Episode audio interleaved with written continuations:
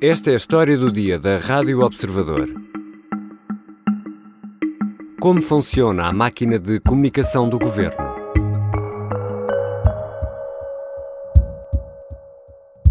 Esta é uma falha, uma falha relevante que assumo, criada fruto de erros de comunicação e articulação dentro do governo que são da inteira, da minha inteira responsabilidade depois de anunciar uma decisão sobre o novo aeroporto de Lisboa, no momento em que o primeiro-ministro estava em Madrid, numa cimeira da NATO, Pedro Nuno Santos apresentou desculpas públicas. O primeiro-ministro assumia pouco tempo depois que não teve conhecimento prévio do despacho do seu ministro das Infraestruturas. Um erro grave, diz António Costa. Houve um erro, houve um erro grave, o ministro já o, já o assumiu, teve a oportunidade, teve a oportunidade para, de, para falar comigo, eh, está corrigido o erro e pronto, agora é seguir em frente.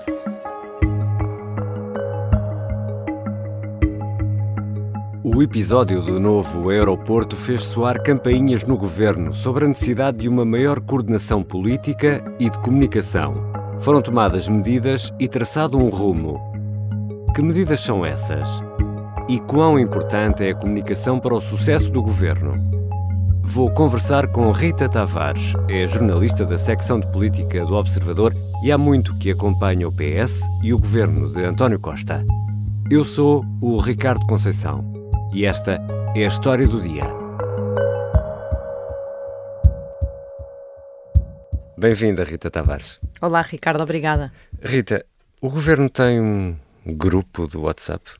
Olha, até, até tem vários, não é? Vários. E, pelo menos uh, ao longo destes anos em que nós temos tentado fazer trabalhos de bastidores, acontece sempre sabemos de mais um. Ainda na pandemia, quando fizemos uma, um trabalho sobre o que é, como é que a, o estado de emergência tinha sido vivido por dentro dos gabinetes, tanto uhum. em Belém como em São Bento, uh, descobrimos até o nome de um, que era o Corona, uh, onde no governo estavam aqueles elementos que tratavam mais diretamente, a Ministra da Saúde, o Primeiro-Ministro, eh, enfim, todos aqueles elementos que tratavam mais diretamente com a pandemia e com as medidas que era preciso tomar a cada momento. E haverá assim um grupo mais restrito, imagino. Sabemos I, o nome Imagino desse... que sim. Será Ai, o núcleo, não? Gostava. Podemos, podemos imaginar, podemos dar nós nomes, se calhar sim. somos mais criativos. Aqui porque Corona não era muito, de não. facto.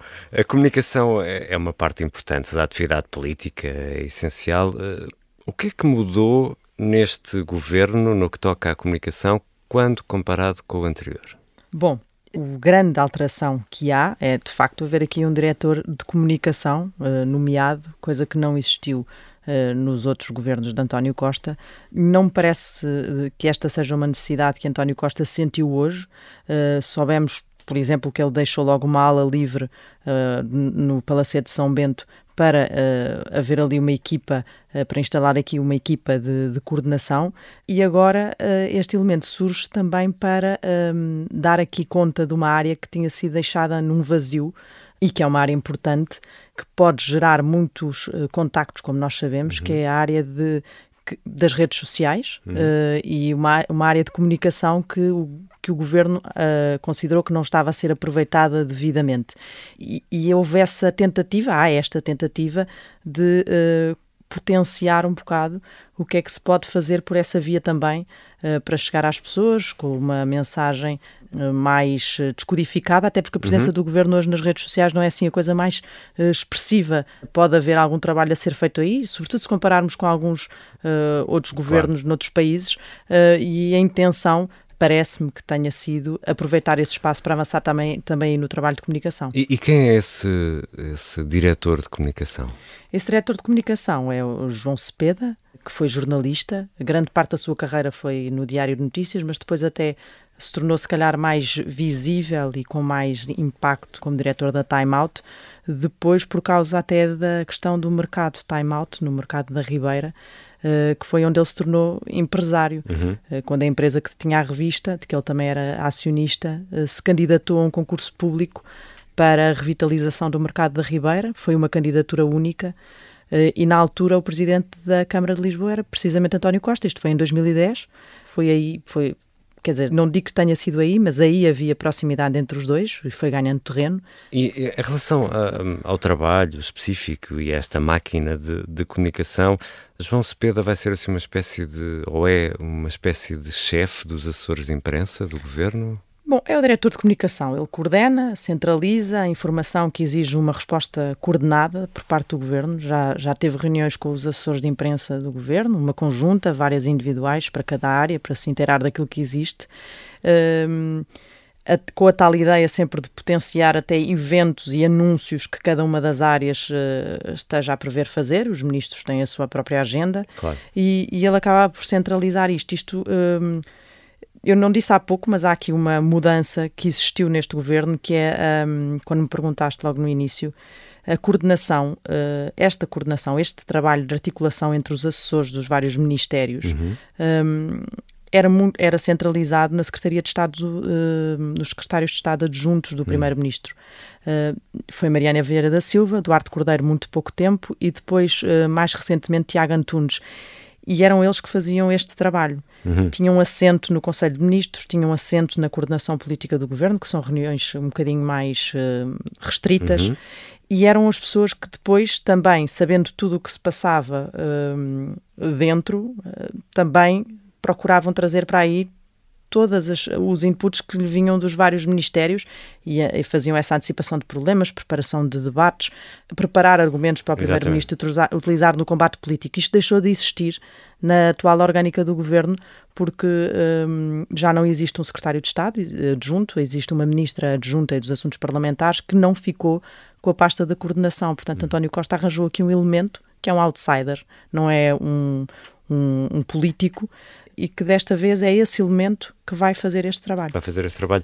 Uh, Diz-me só uma coisa: uh, António Costa tem duas assessoras, tem duas assessoras de imprensa. imprensa. Quantos assessores tem o governo? Há alguma ideia? São quase quatro dezenas, 40 assessores, uh, entre o gabinete do Primeiro-Ministro e os dos 17 uhum. ministros. há uma média entre dois elementos por gabinete. Uhum. Alguns têm mais, outros têm menos.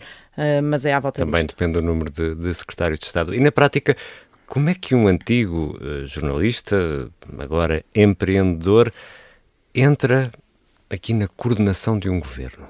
É importante perceber o perfil de António Costa, que gosta destas, desta ideia de personagens que são mais inovadoras, que pensam fora da caixa, que são características que são um, apontadas a João Cepeda. Portanto, acho que este perfil pode ser considerado interessante por António Costa para fazer esse trabalho é um bocadinho até uh, aquela ideia de, surpreender também, de criar ali algum impacto, ter aqui uma pessoa que não tem nada a ver com o meio da política e de repente está ali e está no centro político.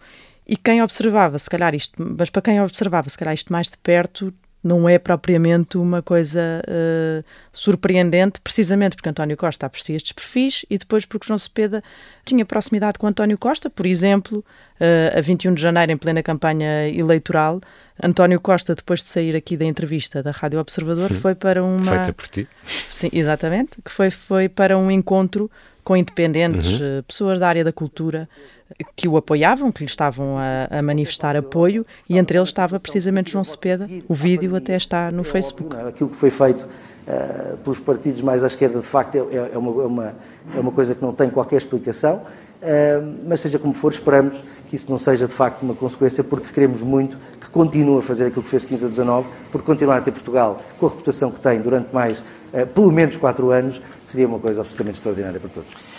Já explicaste que Cepeda trabalha neste núcleo uh, próximo do Primeiro-Ministro. Há outros elementos neste, neste núcleo uh, que Sim. fazem esta, esta coordenação, Sim. este trabalho? Foram mudando ao longo do, dos anos, desde 2015, porque, uh, por saídas do governo, porque assumiram outras funções. Há elementos que se têm mantido desde o início. O Carlos César, que é um conselheiro muito importante de António Costa e o presidente do Partido Socialista, tem lugar quase cativo nessa coordenação política que, que, é, que é um grupo que se reúne, também é importante dizer, todas as semanas, desejavelmente uh, é uma vez por semana que se reúnem, às hum. segundas-feiras, e no fundo o que é que faz? Alinha estratégia, antecipa problemas, define prioridades, enfim, debate político puro e duro, uh, sobre aqueles que devem ser os argumentos e as, os fios condutores da ação do governo uh, e do Partido Socialista, coordenada com a ação do governo. Faz parte Carlos César, faz parte Pedro Nuno Santos, por exemplo, que era um, um, secretário de Estado dos Assuntos Parlamentares no tempo da Geringonça uhum.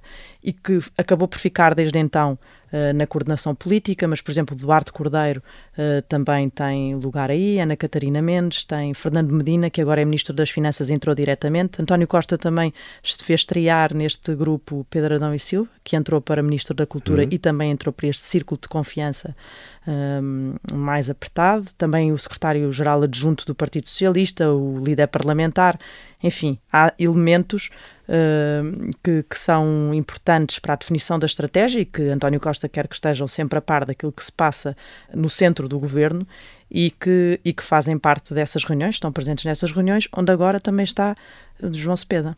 E é uma novidade haver ali um elemento extra-política que acaba por se sentar naquele que é o núcleo central da política do governo. E quanto ganha João Cepeda? Uh, o salário bruto de João Cepeda está público na, na página do, do, do, governo, onde estão publicadas todas as nomeações que são feitas para os, gabinete, para os gabinetes. Uh, o salário bruto é então de 5.600 euros, uh, são mais de 3 mil euros líquidos. Acima dele, por exemplo, no gabinete do Primeiro-Ministro, só mesmo o chefe de gabinete. Portanto, entre as várias pessoas que trabalham lá, assessores, técnicos especialistas, adjuntos, é ele e o chefe de gabinete que estão à frente quando se fala de, de, valores salariais. Depois também eh, seria importante dizer aqui que há obrigação de registro de interesses, uh, uh, mas não se aplica, por exemplo, a um elemento, a uma figura como esta. Aplica-se até chefes de gabinete, Ou mas seja, daí para é um baixo. civil no governo, não é? Exato, com acesso a muito, muita informação, e informação é poder, portanto aí esse escrutínio já não é feito desta forma direta, porque não há nenhuma obrigação de, de entregar registro, de, de, fazer o registro de interesses. Falaste aí numa palavra-chave, poder. Tem acesso a muito poder. Como é que o PS olha para esta decisão, e aqui vou repetir a expressão civil, como é que o PS olha para, para esta decisão de colocar nas mãos de um civil a coordenação da comunicação do governo? Eh, é engraçado porque quando comecei a fazer contactos eh, para tentar perceber um bocadinho como é que isto se fazia, né, porque tentamos sempre perceber como é que que é feita a gestão uh, das, das coisas, um, comecei a perceber que havia alguns, não diria anticorpos, mas há pelo menos algum desconforto uh, entre alguns elementos do Partido Socialista sobre a presença de um outsider numa, num, num, num ponto tão sensível uhum. como ali o nervo político, não é? Claro. Ali onde a coisa uh, se, se, se define. Porque de facto lá está, é um acesso imenso a poder e que normalmente quem é que está fora do, do, meio político aí? O chefe de gabinete António Costa, Vítor Scária, mas quer dizer, já era, já tinha trabalhado no gabinete de primeiro-ministro de José Sócrates, de uhum. António Costa, é um elemento que está totalmente integrado engrenagem, é? nesta engrenagem política e, e, já não é propriamente estranho uhum. a estes ambientes. No caso de João Cepeda é um bocadinho diferente, não sei, Uh, no decorrer destes tempos, se, se isso não criar ali algumas, alguma areia nessa engrenagem. E Rita Tavares, este desenho de coordenação política e comunicação já tinha sido uh, tentado ou não? Já tinha sido tentado por António Costa, que chegou a ter logo no início um elemento que era um diretor de comunicação, que era o Mário de São Vicente, mas não tinha grande ligação às equipas de assessoria. Uh, enfim, aquilo evaporou-se o trabalho e as funções dele e ele próprio saiu do governo muito pouco tempo depois de, de, de ter começado, portanto, não criou ali propriamente marca. Este modelo é igual ao de outros países? Há modelos semelhantes? Em todos os países não sei. Uh, agora ando muito viciada numa série de, que tem 20 anos, portanto eu estou a rever tudo. Estás a revisitar? O West Wing. Ah, ok.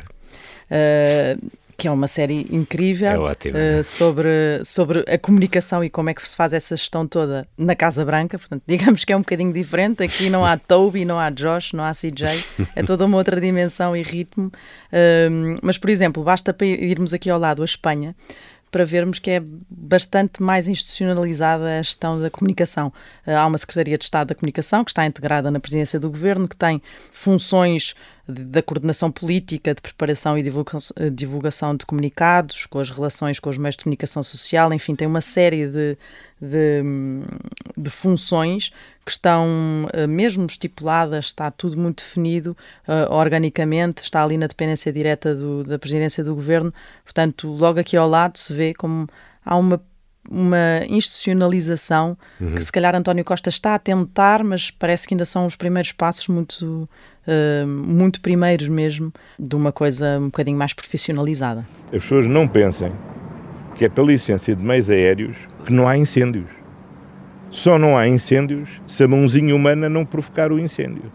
E aqui chegados, Rita, apesar de existir uma máquina pensada para a comunicação e o tal núcleo duro, é António Costa quem decide e é ele também quem tem assumido o protagonismo em várias frentes. Sim, e pode parecer que é óbvio, porque é o primeiro-ministro, afinal, uhum. uh, mas não tem de ser necessariamente assim e, e, e pode dar o palco mais setorial ao lado, aos ministros, por exemplo, mas ele tem aparecido e até nesta maioria absoluta tem-se notado isso, se calhar com mais evidência, em alguns capítulos. Uh, não vou falar sequer do despacho de Pedro Nuno Santos, porque aí era demasiado óbvio que tinha que haver uma intervenção dele de alguma maneira, mas uh, aparece ao lado da Ministra da Saúde logo depois do, do caos nas urgências uh, no SNS. Nos incêndios, desmarca uma visita oficial para estar presente naquela que seria a semana mais quente ali do mês uhum. de julho e, portanto, uh, teve ali alguma cautela, até porque... Esteve no uh, terreno, não é? Esteve no terreno, sim, esteve no IPMA, esteve na, na, na Proteção Civil, enfim, fez uma série de, de contactos para mostrar essa presença e dar esse peso, porque houve ali uma altura, precisamente antes da crise de Pedro Nuno Santos e ali naqueles primeiros meses da maioria, em que hum, começou a existir até no Partido Socialista, e, e nós escrevemos sobre isso, eu e a Mariana Lima Cunha ali da secção de política, que havia ali um desconforto no Partido Socialista e, e, e um, um, receio até sobre o cansaço que existia uh, num governo que tinha acabado de ter uma maioria absoluta, era recém-eleito, mas era eleito pela cansado, terceira vez. É? E era eleito pela terceira vez, já tem quase sete anos em funções.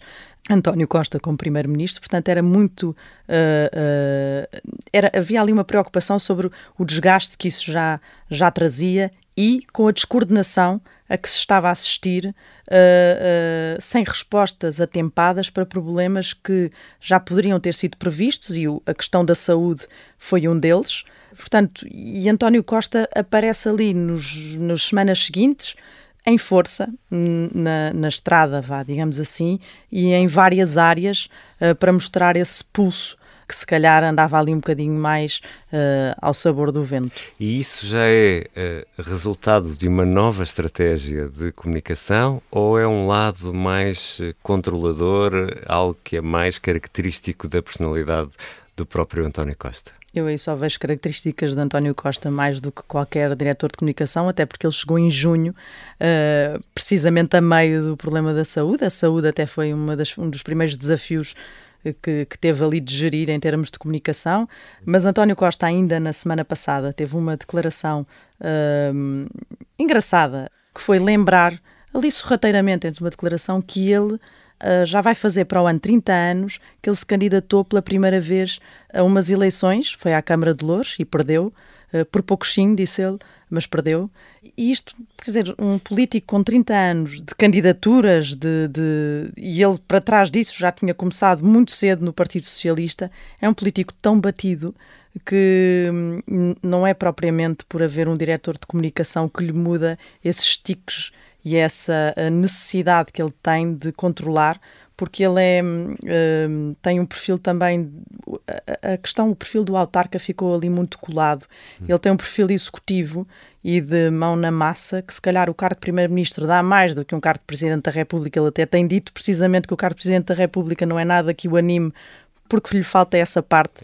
Mas o de, o, o de Primeiro-Ministro apesar de tudo e apesar de ter essa parte, também tem ali uma parte de representação institucional muito pesada, mas ele não consegue conter essa tentação de pôr a mão mesmo em áreas, e sobretudo quando são áreas em que ele até pode estar mais à vontade, caso uhum. da administração interna e dos incêndios, porque ele teve essa pasta no governo já. Portanto, ele acaba por não conseguir travar essa sua uh, veia mais uh, controladora, executiva e de querer estar em todo o lado, quase uma omnipresença ali uh, no seu próprio governo.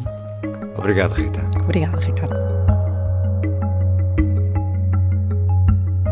Rita Tavares é jornalista da secção de política do Observador e há muito que acompanha o governo de António Costa e também o Partido Socialista. Esta foi a história do dia. O jornalista João Santos Duarte ajudou na pesquisa para este episódio. A sonoplastia é da Beatriz Martel Garcia e a música do genérico do João Ribeiro. Até amanhã.